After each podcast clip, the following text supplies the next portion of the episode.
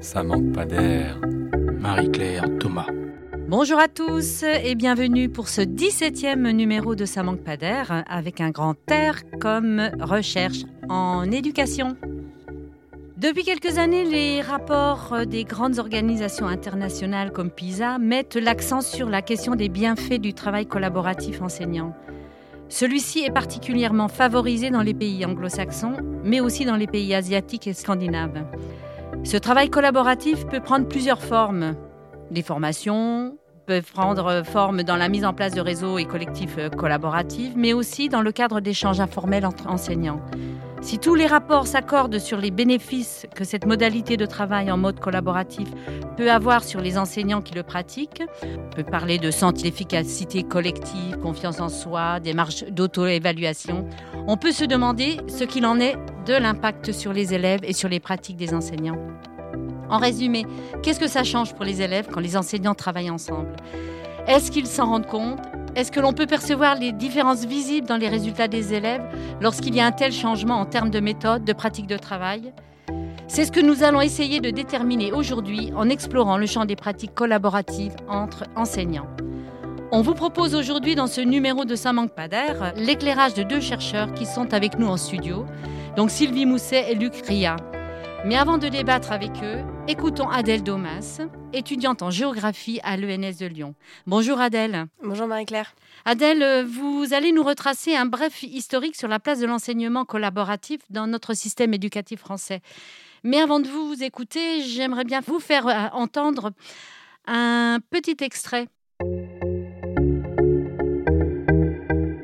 L'enseignant, c'est celui qui dit, écoutez, voilà, il y a un certain nombre de choses que vous ne savez pas, mais que vous devriez savoir. Ça comporte donc une première étape qui est celle que j'appellerais de la culpabilisation, si vous voulez. Bon, euh, deuxièmement, ces choses que vous devez savoir, moi je les sais et je vais vous les apprendre. Et c'est le stade de l'obligation. Et puis, euh, quand vous les aurez, quand je vous les aurai enseignés, il faudra que vous les sachiez. Et je vérifierai si vous les savez.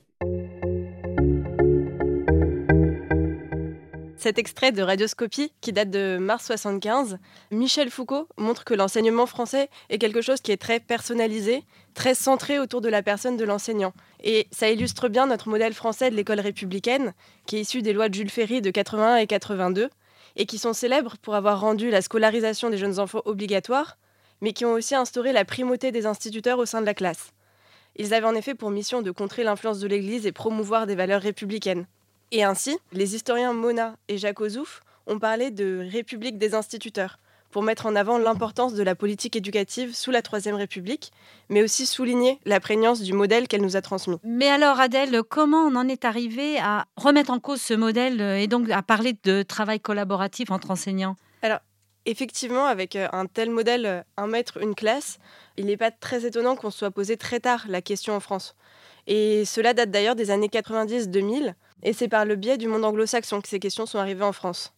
Parce qu'effectivement, les chercheurs et les enseignants anglo-saxons sont bien plus avancés et ont bien plus travaillé que nous sur le sujet. Il me semble que c'est avant tout une question de culture, puisque dans le monde anglo-saxon, on est bien plus habitué à travailler à l'échelle de la communauté, alors qu'en France, dans notre système éducatif, on privilégie surtout la liberté pédagogique de l'enseignant, ce qui peut aller à l'encontre du travail collaboratif, avec euh, la peur que celui-ci se transforme en un regard ou un jugement porté par ses pairs sur son travail. Par exemple, aux États-Unis, il existe même des manuels de Professional Learning Communities pour apprendre aux enseignants comment mieux travailler ensemble. Et ce sont des pratiques qui sont aussi étendues au monde asiatique et aussi aux pays scandinaves.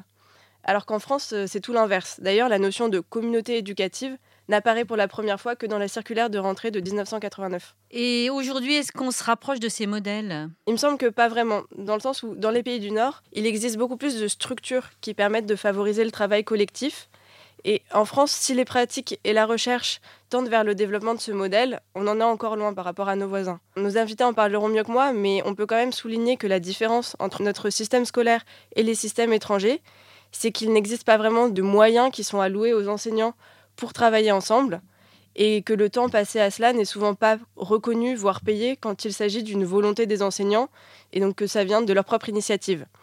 Mais ce qu'il faut retenir, c'est que ces questions de moyens s'expliquent par le fait qu'en France, on n'a pas encore réussi à développer pleinement une culture du travail collaboratif qui lui permette une reconnaissance et un véritable soutien institutionnel. Merci Adèle. Ça manque pas d'air. Eh bien maintenant, on retrouve nos invités, Sylvie Mousset et Luc Ria.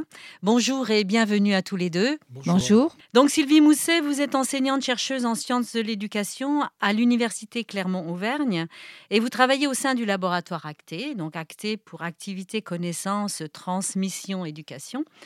Et vous avez notamment travaillé sur le tutorat collectif comme ressource pour l'apprentissage du métier d'enseignant. Et avec euh, Lucria ici présent, vous avez également travaillé sur euh, la question des laboratoires de changement. Vous nous en direz certainement plus tout à l'heure. Lucria, en ce qui vous concerne, vous êtes administrateur de l'Institut français de l'éducation et docteur en sciences de l'éducation. Vous vous êtes intéressé au processus de professionnalisation et de formation des enseignants. Notamment, vous avez étudié la formation enseignante à partir de captations vidéo, captations qui permettent euh, l'analyse simple ou collective de l'activité de la classe. Adèle nous a fait une première comparaison entre France et euh, international, pays euh, scandinaves et asiatiques notamment. Les enseignants qui souhaitent travailler ensemble euh, manquent-ils réellement de suivi et de moyens? Et quelles mesures éventuellement pourraient être prises pour favoriser ces pratiques collaboratives? Luc en premier? Oui, je vais bien commencer par un premier constat et qui confirme ce que disait Adèle tout à l'heure les enseignants sont peut-être dans une liberté pédagogique, mais souvent dans une forme de solitude par rapport au travail. Notamment euh, les débutants qui euh, font leurs premiers pas, premières expériences en classe, se construisent souvent seuls, se retrouvent dans des situations euh, parfois délicates, des premiers pas professionnels, sans avoir la possibilité de dire, d'exprimer aux autres, peut-être par peur de culpabilité, ou en tout cas par difficultés personnelles, mais c'est un, lieu où on ne s'exprime pas, où on s'exprime très peu.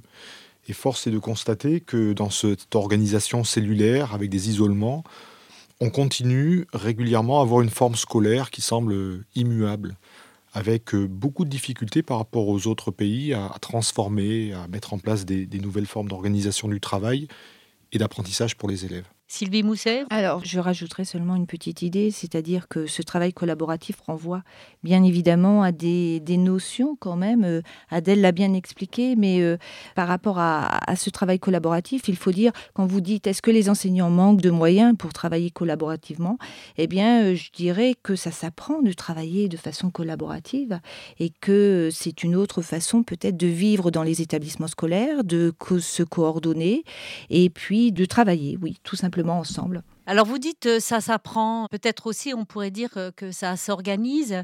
Justement, qu'est-ce qui est plus, plus pertinent? Est-ce que on s'appuie sur des collectifs qui se mettent en place de manière un peu spontanée, par affinité, euh, voilà, par proximité aussi, ou est-ce que on met en place toute une organisation qui permette ce travail collaboratif d'exister et de se jouer pleinement? Alors, vous avez raison, c'est-à-dire quand je parle d'apprentissage, eh bien, ça renvoie à des outils, bien sûr. Hein, euh, travailler de façon collaborative, eh bien, c'est apprendre à travailler ensemble. Donc, euh, c'est organiser ce travail, c'est dynamiser, comme vous l'avez dit, ce travail collaboratif. Donc, euh, on parlera peut-être tout à l'heure plus précisément de notre rôle de chercheur quand on va dans les établissements scolaires et qu'on amène des outils pour justement dynamiser, lancer cette dynamique et pérenniser aussi cette dynamique au sein des établissements. Justement, qui d'autre peut intervenir pour cette mise en place de cadre, enfin, de ce contexte de travail euh,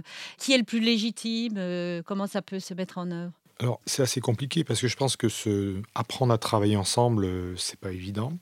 Ça ne se décrète pas non plus comme quelque chose d'imposé qui n'aurait pas de cohérence par rapport aux enseignants. Donc, je pense que la priorité, c'est de partir des enseignants et de leur faire comprendre la valeur ajoutée et que c'est peut-être un moment donné où, euh, par rapport à cette structuration très classique euh, du travail enseignant, ils vont pouvoir travailler autrement, faire en sorte d'avoir des complicités professionnelles qu'ils ont déjà par ailleurs, mais que cette dynamique collective va être une vraie plus-value par rapport à leur capacité à reprendre la main sur leur classe, à avoir du, plaisir au travail. Le fait éventuellement de pouvoir euh, co-préparer des séquences d'enseignement, de pouvoir ouvrir la porte pour pouvoir faire une observation, avec beaucoup de bienveillance par rapport à la personne qui va être observée, de pouvoir envisager des débriefings. On va pouvoir dire les choses sur la façon dont un élève a réagi, a eu une difficulté particulière. C'est un vrai espace de dialogue et de prise de conscience des effets générés de son activité sur celle des élèves. Et ça, ça paraît être assez euh, normal de dire les choses comme ça et de considérer que ça devrait être mis en place. Mais ça peut froisser les personnes. On touche l'intime dans la façon d'intervenir et que cette culture-là, elle va prendre du temps et qu'il va falloir euh, construire un cadre très sécurisant par rapport euh, à la mise en place de ce type de lieu de partage. J'ai parlé également du débriefing. On peut imaginer qu'à un moment donné, le cours donné aux élèves soit un cours commun, mais avec des variations possibles, avec une liberté individuelle mais c'est une, entreprise collective et ça change complètement la façon de travailler des enseignants jusque-là. Je vais seulement ajouter que vous voyez bien à travers les propos de Lucria qu'il y a cette, cette idée de finalité. Quand on parle du travail collaboratif, il y a une finalité, bien sûr. Et donc, donner du sens à ce travail collaboratif à travers justement bien, ce qu'on peut installer, créer au sein des établissements scolaires, c'est primordial. Et justement, quand on parle de collectif, euh, tout à l'heure, vous expliquiez un petit peu euh, cette dimension d'organisation de séquences, de débriefing, etc. On sait tous que le chef d'établissement a un rôle de facilitateur, mais est-ce que on peut considérer qu'il pourrait être euh, intégré à ces collectifs, les inspecteurs aussi? Est-ce que on peut penser ce travail collaboratif dans une logique un peu transversale et horizontale, En prenant un tout petit peu de, de recul, je m'aperçois qu'en tant que chercheur et avec les équipes avec euh, lesquelles on travaille, avec notamment Sylvie Mousset, on commence à avoir des outils qui sont efficaces, notamment de vidéo-formation pour euh, retravailler sur l'expérience, sur l'activité en classe. Et que finalement, au-delà des outils, le plus compliqué, c'est d'arriver à, faire en sorte qu'il y ait euh, vraiment des organisations dans les établissements qui favorisent ces partages d'expérience. Quelles qu'elles soient, euh, ces formes sont à, construire et je pense que le chef d'établissement a un rôle essentiel pour impulser. Il faut qu'un chef d'établissement comprenne qu'on est dans, une, dans un enjeu essentiel de formation tout au long du travail, tout au long de la vie, qu'il a un rôle important, décisif par rapport à la mise en place de lieux, d'espaces, de temps favorisant ce travail euh, collectif. Et que ça va pas de soi. Il faut euh, trouver des, créneaux horaires, il faut avoir un peu de matériel, il faut que l'établissement ait de la mémoire individuelle et collective. Donc il y a toute une structuration à penser, une organisation qui va à la fois être structurée par l'impulsion du chef d'établissement, mais qui va ouvrir de nouvelles formes de travail, qui va offrir à des enseignants nouveaux qui arrivent dans l'établissement d'autres façons d'envisager le travail enseignant. C'est pas simple. On sait qu'il y a les personnes telles qu'elles sont, avec leur, euh, histoire euh, professionnelle, leur métier aussi, leur logique de métier. Comment on peut faire travailler des gens de disciplines différentes, de métiers différents euh, Voilà. Est-ce qu'on peut arriver, avec une organisation bien précise, à travailler dans une logique intermétier, ça s'appelle comme ça?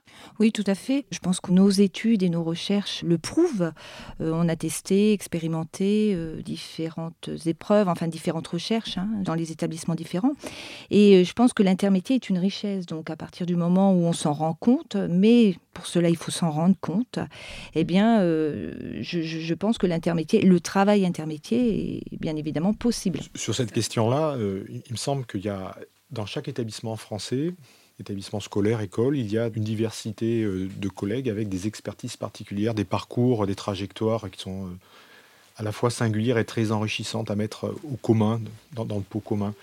Et là, il me semble qu'à un moment donné, il peut y avoir des thématiques d'études dans le travail enseignant, sur par exemple les élèves décrocheurs, l'usage des nouvelles technologies, la façon de travailler en, petits groupes, etc. Donc on peut imaginer que les thématiques soient transversales et qu'on fasse en sorte que ces objets de travail soient appréhendés avec ces différentes cultures scientifiques et individuelles en termes de parcours, et qui est vraiment une, vraie richesse à croiser les regards, et avoir une approche transversale, complémentaire, qui ouvre de nouveaux possibles, qu'un prof d'histoire géo puisse aussi donner son expertise euh, sur tel sujet, qu'on puisse voir comment un professeur de SVT va pouvoir euh, mener une enquête collaborative dans sa classe avec ses élèves. C'est vraiment des pistes intéressantes et qui vont enrichir le collectif. Sylvie Mousset, vous voulez... Oui, oui, tout à fait. C'est-à-dire qu'on a également, euh, ce que vous disiez Adèle, hein, des études nord-américaines qui montrent qu'on peut parler de travail collaboratif à partir du moment où euh, des personnes partagent un objet commun. Ce que vient de dire Lucria, c'est-à-dire que on peut travailler ensemble intermétier quand on se met d'accord, quand on contractualise, parce que le terme de contrat, de contractualisation est très fort aussi Hein, pour que ça marche, pour que ça fonctionne, pour qu'on enrôle justement ces personnes intermédiaires. Et c'est vrai que ben, je pense que ça s'accompagne aussi parce que avoir un objet commun, c'est une chose, mais avoir un objectif commun, c'en est une autre. Et comment ça peut s'accompagner? Et est-ce qu'une séance de formation peut être un territoire, un espace où on peut travailler cette dimension de travail collaboratif? Alors, quand vous dites séance, euh, séance ou, mais j'aimerais bien, j'aimerais bien justement, c'est un bon point de débat parce que euh, le travail collaboratif, quand on dit qu'il s'apprend, c'est sur du long terme. C'est un processus. Ça veut dire que c'est plusieurs séances que l'on va vivre ensemble et euh, c'est un peu comme ça que l'on va investiguer ensemble euh, un objet d'étude. Oui, non, euh, quand je parlais de séance de formation, euh, je parlais de formation sur un objet, par exemple sur le travail personnel de l'élève. On regroupe des enseignants ensemble. Et puis, est-ce que la vidéo formation dans un cadre de formation peut être quelque chose de pertinent? Alors, c'est vrai qu'avec Sylvie et d'autres, on est dans des, on conçoit des laboratoires de changement où on va essayer de se servir de traces d'activité pour euh, favoriser ces prises de conscience individuelles et collectives. Ça peut être, là, il faudrait rentrer dans les détails, euh, mais on a une diversité de méthodologies qui à la fois mobilisent des activités tierces, c'est-à-dire dans des vidéothèques comme euh, la ressource Néopass Action avec ses 1300 vidéos, pour éventuellement faire un travail par procuration et à distance de réinterrogation de sa façon d'agir dans la classe en regardant un autre agir à sa place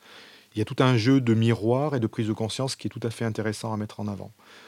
Nous avons également, après progressivement, on s'aperçoit que les collègues qui comprennent notre méthodologie, qui sont rassurés par rapport à ce qu'on peut gagner en voyant le potentiel de la vidéo formation, vont dire, nous, on veut maintenant avoir euh, des vidéos de nos classes. Et même si au départ ça peut faire peur, de plus en plus, on voit des gens qui s'engagent dans ce processus-là, dans cette démarche-là, qui comprennent qui ont des garanties en termes de bienveillance et de sécurisation, qui ne se sentent pas exposés, mais qui sont en quête de, mieux comprendre les effets générés de leur intervention sur les élèves.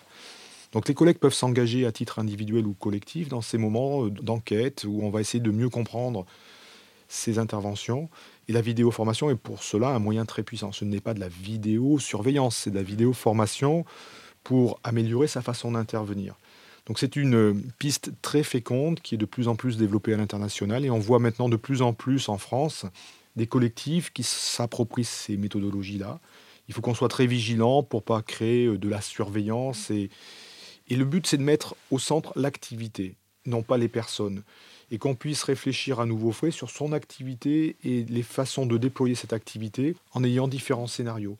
Et les regards bienveillants autour de la table sur l'activité d'un enseignant, c'est un, vrai potentiel de transformation et d'émancipation des collègues et de leur, de leur façon d'intervenir en classe. Sylvie Mousset Oui, j'ajouterais parce que tout ce qu'on dit là, le travail collaboratif, c'est au service de l'élève. Et je pense qu'on ne peut pas parler de travail collaboratif sans parler de l'élève.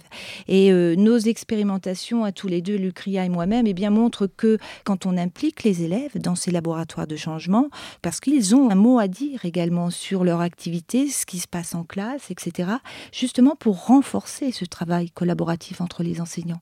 Donc, euh, on a des expériences comme ça qui montrent quand, on implique, quand on travaille avec les élèves de différentes façons, avec la vidéo également, hein, eh bien, on, a un autre résultat aussi. Alors, euh, c'est vrai que je voulais vous poser cette question-là, justement, de la, place des élèves dans ce travail euh, collaboratif, collectif. Mais euh, justement, quand on n'implique pas forcément les élèves, est-ce qu'ils se rendent compte aussi euh, Est-ce qu'ils voient, ils sentent qu'il euh, y a une chaîne euh, solidaire de travail qui se met autour d'eux? Est-ce que ça change quelque chose dans l'ambiance globale de l'établissement, de la classe, etc. Mmh je pense que c'est pas véritablement, je pense que les élèves euh, ont conscience de ce qui change en classe aussi. Et ils ont surtout conscience quand les enseignants se mettent d'accord sur ces, des, règles, des méthodes de travail. et quand les... de, la cohérence. Et, exactement. Donc euh, c'est facilitateur pour eux, c'est-à-dire qu'ils ont des repères communs. Ça ne veut surtout pas dire qu'on arrive et qu'on vise une harmonisation des pratiques. On n'est pas là-dedans. On est surtout donc, donc donner des repères. Mettons-nous d'accord sur une façon de travailler sur l'autonomie des élèves et puis, je pense que euh, les élèves eh bien, euh, arrivent à voir et à avoir surtout des repères par rapport à ça. Et chez les enseignants, euh, vous constatez de grandes transformations. Qu'est-ce que vous pourriez mettre en, évidence Qu'est-ce qui change en premier ou d'une manière plus importante, plus flagrante? Alors, puisque on est centré sur l'activité, alors on va se centrer sur les transformations de l'activité, c'est-à-dire la pratique en classe. Qu'est-ce qui change? Alors, est-ce que ça change sur une longue durée? Peut-être pas, mais en tous les cas, euh, les enseignants sont d'accord quand ils travaillent comme ça collectivement, ils sont d'accord euh, pour tester quelque chose, pour expérimenter. Donc là, c'est déjà une perspective de travail collaboratif. Après, euh, est-ce que le, travail collaboratif change dans les relations? Bien sûr. On peut s'attendre. Alors, dans un établissement scolaire, j'entendais les enseignants qui disaient comme ça, eh bien, il y a une meilleure ambiance. On a l'impression qu'il y a une meilleure ambiance quand on est impliqué dans les laboratoires de changement. Pourquoi pas Moi, je, suis convaincu de ça. Hein. Ça, fait, ça fait quand même quelques années qu'on voit euh, des, des, enseignants qui arrivent dans ces laboratoires de changement et qui disent là, c'est la première fois que je peux dire mes difficultés, qu'on peut parler euh, sans aucune réserve et sans être jugé d'emblée par rapport à des questions de difficultés à enseigner, à, à pointer une situation professionnelle comme délicate. Et là, je, crois qu'il y, a quand même un changement de culture. C'est à la fois de, redonner aux, enseignants ce pouvoir d'agir et éventuellement cette euh, vigilance et cette exigence par rapport à eux-mêmes et dans leur façon d'intervenir. Je pense que ça, c'est de la formation continue tout au long de la vie et c'est eux qui ont les outils et qui vont pouvoir les saisir régulièrement avec nous ou sans nous. Et ensuite, je pense que c'est aussi de, faire en sorte que les élèves, les parents, euh, le chef d'établissement, l'inspecteur peut avoir un rôle dans cette réflexion sur, non pas le métier, mais sur euh, la transformation des situations d'enseignement-apprentissage au profit des élèves. il me semble qu'ici, de, voir comment un, inspecteur peut être un accompagnateur, le chercheur a un autre rôle, mais l'inspecteur a aussi un rôle à jouer, avec éventuellement donc un changement de professionnalité, une approche ou une position moins verticale, mais plus horizontale dans la collaboration, pour qu'il puisse mettre en avant ses, compétences, ses ressources, par rapport à la connaissance euh, du système éducatif, par rapport aux prescriptions, par rapport à des programmes scolaires.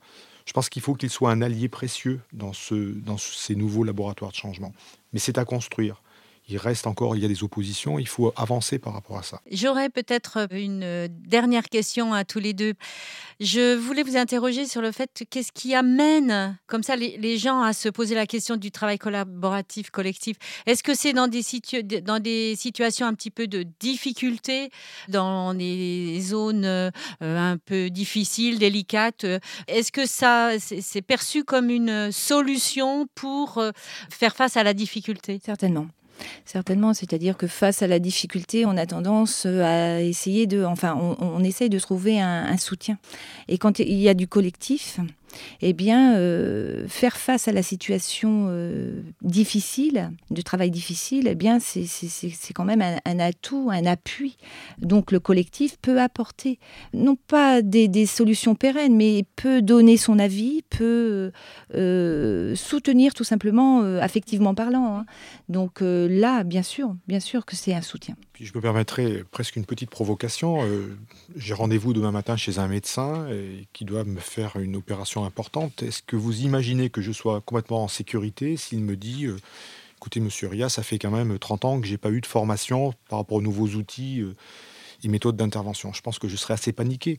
Je crois que c'est vraiment une question importante de déontologie et d'exigence par rapport au travail enseignant. Nos élèves changent, notre, le monde change, et, je pense que de mettre les, collègues en, en, collectif pour travailler aux nouvelles modalités d'intervenir devant des élèves, de, de reconstruire euh, peut-être effectivement euh, une nouvelle école. C'est essentiel, c'est déterminant par rapport à la suite. Je pense que c'est, il faut qu'on aille vers, ces, organisations collectives pour réfléchir et améliorer le système éducatif français. Bien voilà, l'émission arrive euh, à son terme.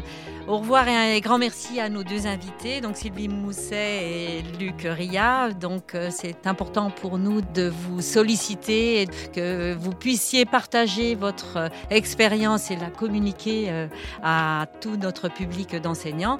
À la préparation du sujet, Adèle Domas, étudiante à l'ENS de Lyon. Merci Adèle. Et à la réalisation, Sébastien Boudin. Nous nous retrouvons en avril pour la prochaine émission de Ça manque pas qui parle de multilinguisme à l'école. Retrouvez donc toutes nos émissions sur le site IFEC à. Et si un sujet vous a particulièrement intéressé, n'hésitez pas à le faire connaître et à le partager. Je vous invite aussi à podcaster Le micro est dans la classe et IFE Quad, le magazine de l'IFE. Voilà, au plaisir de vous retrouver.